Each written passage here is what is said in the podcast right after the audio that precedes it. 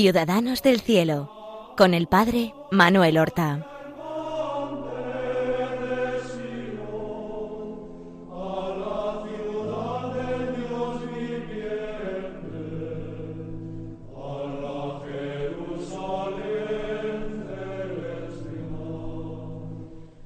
Muy buenos días, queridos amigos.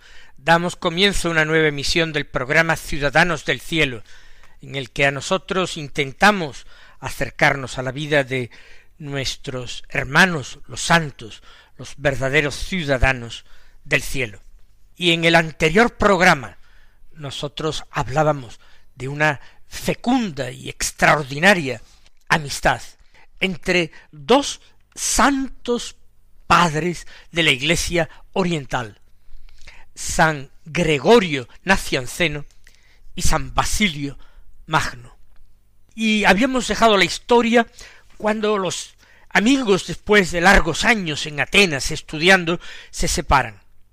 Basilio se va a hacer vida monástica en la región del Ponto, lo que es hoy Turquía, la península de Anatolia, en el nordeste, cerca de las costas del Mar Negro.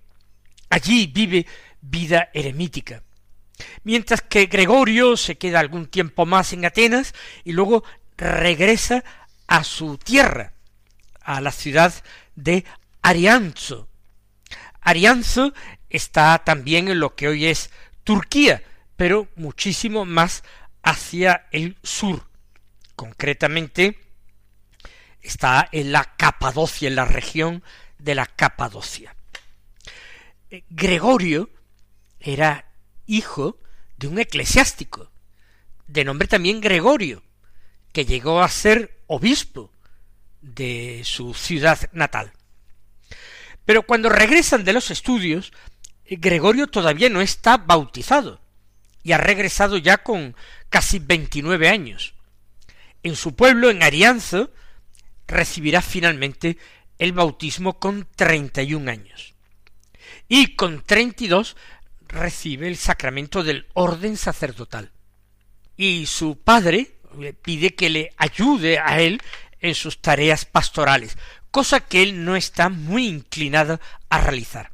En cambio, su amigo Basilio, que no le olvida, le escribe desde la región del Ponto, ponderando las bellezas del sitio donde habita y que es eh, delicioso. Finalmente Gregorio se deja convencer y parte hacia el Ponto, pero allí eh, se lleva una cierta desilusión. Bueno, una amable desilusión. Son unos textos que hemos citado de unas cartas que Gregorio le escribe a Basilio años más tarde, recordando todo aquello. El paisaje no era tan idílico como había descrito Basilio. Sin embargo, él dice que guarda de aquella época un recuerdo imborrable y que quien le diera poder volver a vivir aquellos días y que las aflicciones que se toman por gusto valen más que los placeres que son impuestos a disgusto. Allí eh, vivieron algún tiempo, pero esa compañía en que vivieron en el Ponto tampoco iba a durar demasiado. La iglesia se encontraba en una situación convulsa y ambos, ambos participarán en esa lucha en defensa de la iglesia en defensa de la verdad que había predicado nuestro Señor Jesucristo. Ellos con una excelente formación eh, literaria, filosófica, teológica, no pueden quedarse en esa soledad donde viven de una forma tan deliciosa, entregados solamente a Dios. Gregorio eh, dice que estuvo a punto de sufrir el martirio su amigo Basilio. De hecho, el emperador que gobernaba en Constantinopla, Valente, era favorable a los arrianos, que era esa herejía que se había convertido en mayoritaria, en muy, muy mayoritaria en toda la Iglesia del Oriente. Contaba además no sólo con el apoyo de la mayoría, de la gran mayoría de los obispos, sino también el apoyo político del emperador y de la corte, de los dignatarios de la corte de Constantinopla, de Bizancio. Pues como sabía que Basilio era un hombre de gran cultura, que tenía un gran atractivo, que tenía eh, discípulos y seguidores, quiso atraerlo al arrianismo, porque para el emperador el arrianismo era ya una verdadera cuestión de Estado. Y entonces le envió a Basilio a un prefecto de palacio de nombre Modesto, como digo, intentando atraerlo suavemente hacia la herejía. Y Gregorio, años más tarde, que conoce este encuentro, lo describe más adelante en un texto. Por lo visto, eh, este prefecto de Palacio Modesto le pregunta a su amigo Basilio, ¿qué? ¿Acaso no es una gran cosa para ti ocupar un puesto elevado entre nosotros y tenernos en tu comunión? Se le ofrecían cargos importantes en la corte. Y Basilio responde, vosotros sois oficiales, colocados en las alturas, no lo niego, en cuanto a teneros en mi comunión, sin duda que sería una gran cosa. ¿Por qué no? ¿También vosotros sois criaturas de Dios? Pero esto sería con el mismo título que otros que están sometidos a mi dirección. Porque no es el personaje, es la fe la que hace a uno cristiano. Entonces, Modesto, lleno de ira, eh, saltó diciéndole, ¿entonces qué? ¿Acaso no temes mi poder? responde Basilio. ¿Y qué me puede ocurrir? ¿Qué sufrimientos? le responde Modesto. Uno solo de los tormentos que están en mi mano. ¿Pero cuál? insiste Basilio. Pues confiscación, destierro, torturas, muerte. responde muy tranquilo Basilio. Si tienes algo más, dilo, porque nada de eso me impresiona. Dice Modesto, ¿cómo? ¿Qué estás diciendo? Le replica Basilio. Es que realmente no está sujeto a confiscación el que nada tiene, a no ser que necesites esta ropa tan gastada y estos pocos librillos, que son todo mi haber. El destierro no lo ignoro. No estoy circunscrito a lugar alguno. La tierra que piso no la tengo por mía y aquella donde me arrojen, toda es mía. Mejor dicho, todo el mundo es de Dios y yo soy peregrino. ¿Y qué he de decir de los tormentos? Faltando el cuerpo, no hay donde recibirlos. Tu poder sólo alcanza a la primera herida. La muerte es ganancia para mí, pues me envía más pronto a Dios, para quien vivo y a quien sirvo. Por lo demás, en gran parte ya he muerto, y hace tiempo que corro hacia él.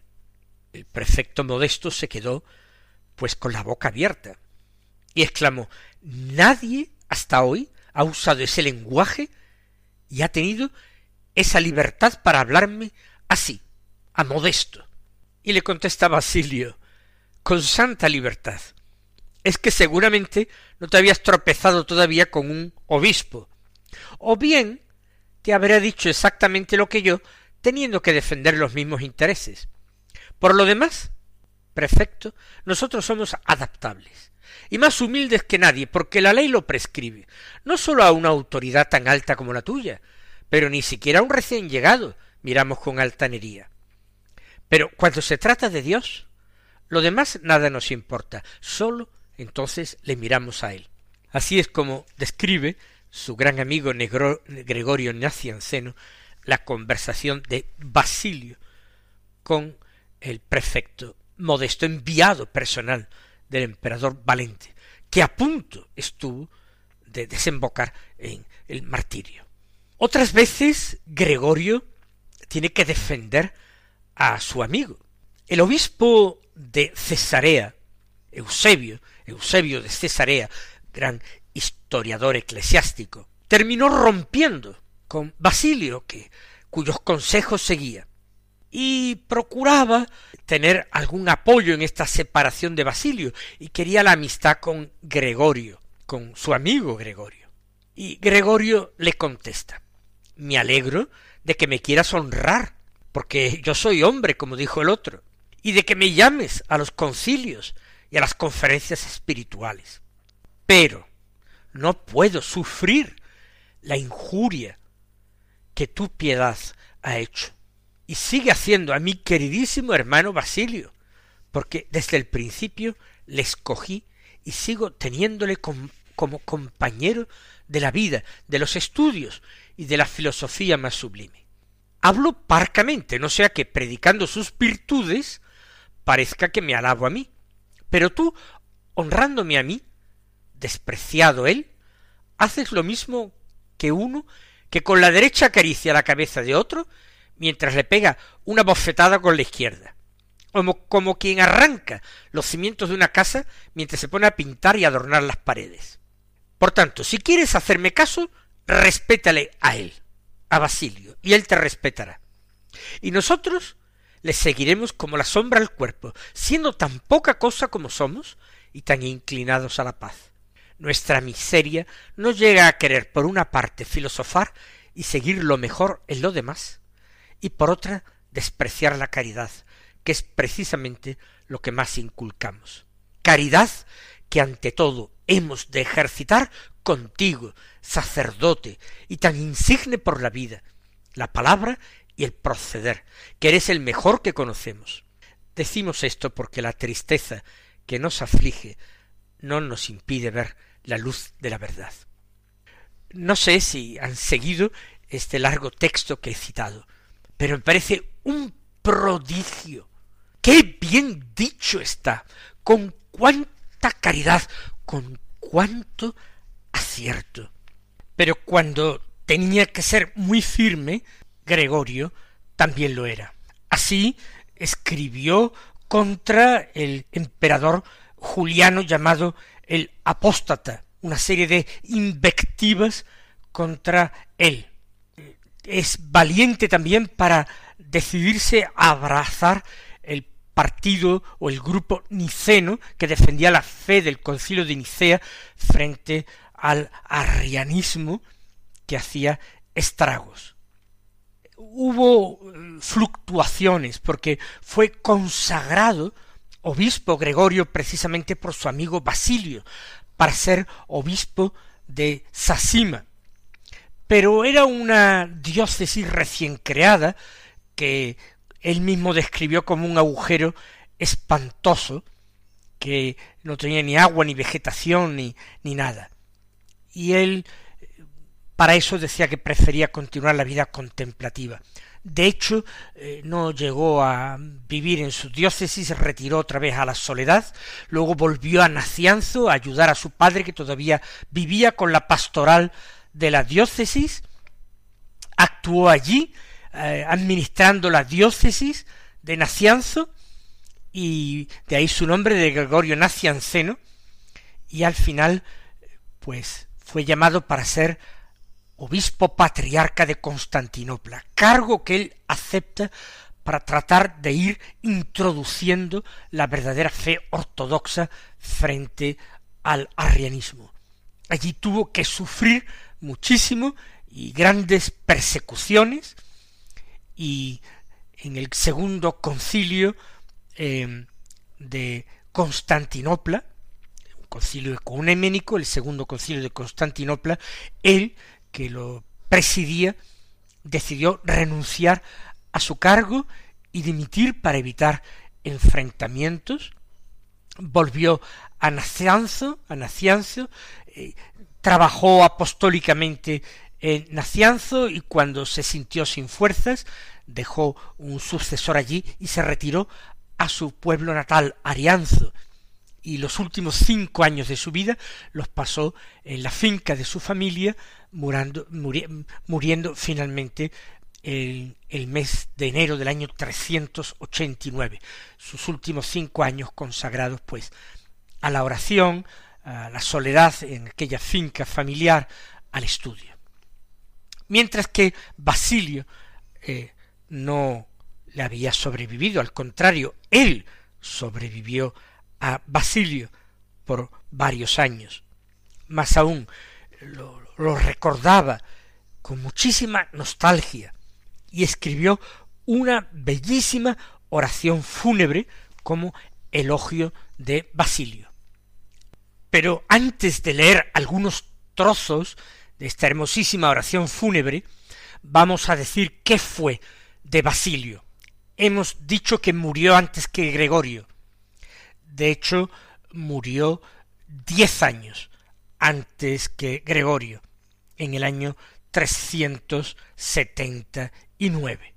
¿Eh? Gregorio en el 389 le sobrevivió diez años. Y concretamente con aquel obispo con el que había tenido algunas diferencias, Eusebio de Cesarea, Cesarea de Capadocia, pues murió en el año 370 y precisamente Basilio fue elegido para sustituirle. Era una diócesis importante, bastante poblada, entonces gobernó con mucho eh, celo por la buena doctrina su diócesis, siguió eh, resistiendo, como ya lo hemos dicho, al emperador Valente que le envió aquel prefecto de palacio eh, modesto, y rechazó absolutamente el introducir el arrianismo en su diócesis como quería el emperador, y así la salvó de, de, ser infestada por, por la herejía arriana. Y luego se enfrentó a otra herejía que negaba la divinidad del Espíritu Santo. Y defendió que el Espíritu Santo era eh, verdadera persona como el Padre y el Hijo, que era consustancial a ellos, participaban de una misma naturaleza divina, y realmente la doctrina de la Trinidad, tal como hoy la profesamos, debe mucho tanto a Basilio, Basilio el Grande o Basilio de Cesarea, porque de allí fue obispo, como a su amigo Gregorio Nacianceno. Murió bastante joven, ya hemos dicho, en el año 379. Si sabemos que él había nacido aproximadamente en el año 330, quiere decir que quizás no había cumplido cincuenta años cuando murió. Murió eh, como digo, prematuramente, siendo obispo de Cesarea, de una enfermedad hepática, según parece. Y entonces su amigo Gregorio escribió su gran y conocidísima oración fúnebre, en que va glosando distintos aspectos de la vida y de la personalidad de Basilio. Escribe, por ejemplo, Gregorio, solía repetir Basilio que la medida en todo es la perfección. Y esta medida él la guardó toda su vida. Su riqueza era no tener nada, contento con la cruz que era su única vida. Poseer todos los bienes, no hay hombre que pueda conseguirlo, pese a sus deseos, pero saber despreciarlos todos, eso sí que lo puede. Con tales sentimientos no necesitó pedestales, ni vanagloria, ni proclamación pública, y es que en la virtud miraba la realidad, no la apariencia. Tampoco habitaba en un tonel en medio de la plaza, está refiriéndose al filósofo Diógenes. Tampoco habitaba en un tonel en medio de la plaza, para vivir junto a todos en la molicie, haciendo de la indigencia un nuevo medio de enriquecerse, sino que su ambición era ser pobre e inculto, y habiendo arrojado cuanto poseía, atravesaba ligero el mar de la vida. Añade en otro lugar, cosa admirable era la temperancia y la frugalidad. Basilio no daba valor aquello que franqueada la garganta tiene igual valor, el estómago. Contentábase con lo necesario para vivir, lo más que pudo. El, el único lujo que conoció era mostrar que podía prescindir de él, del lujo. Contemplaba los lirios y los pájaros cuya hermosura carece de artificio y cuya subsistencia está al alcance siguiendo la gran recomendación de mi Cristo, que por nosotros se hizo pobre, según la carne, para hacernos ricos según la divinidad.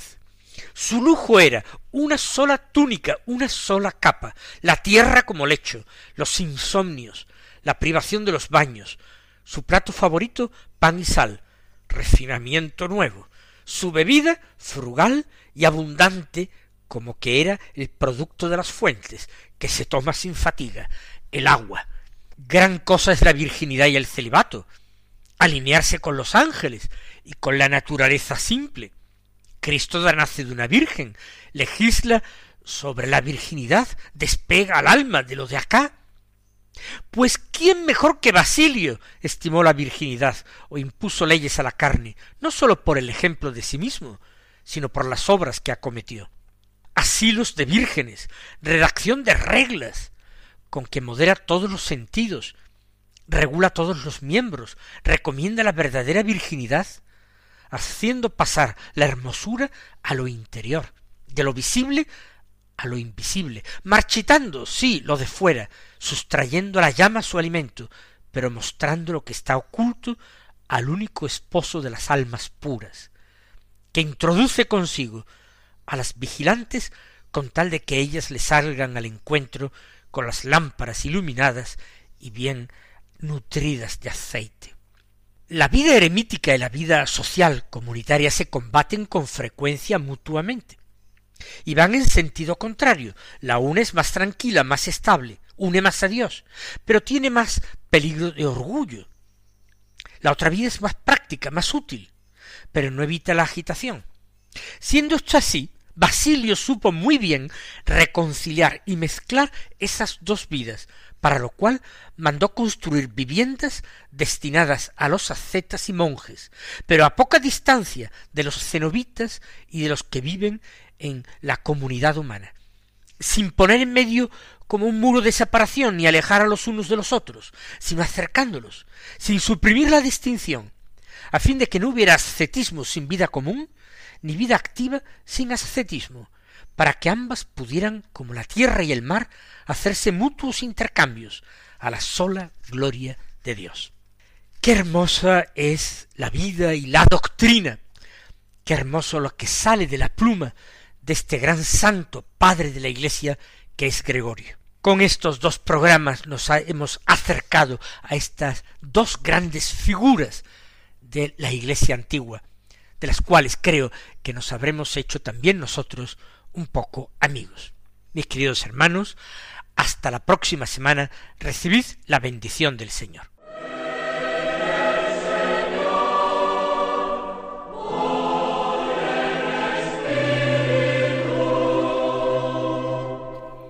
Han escuchado en Radio María Ciudadanos del Cielo con el Padre Manuel Horta.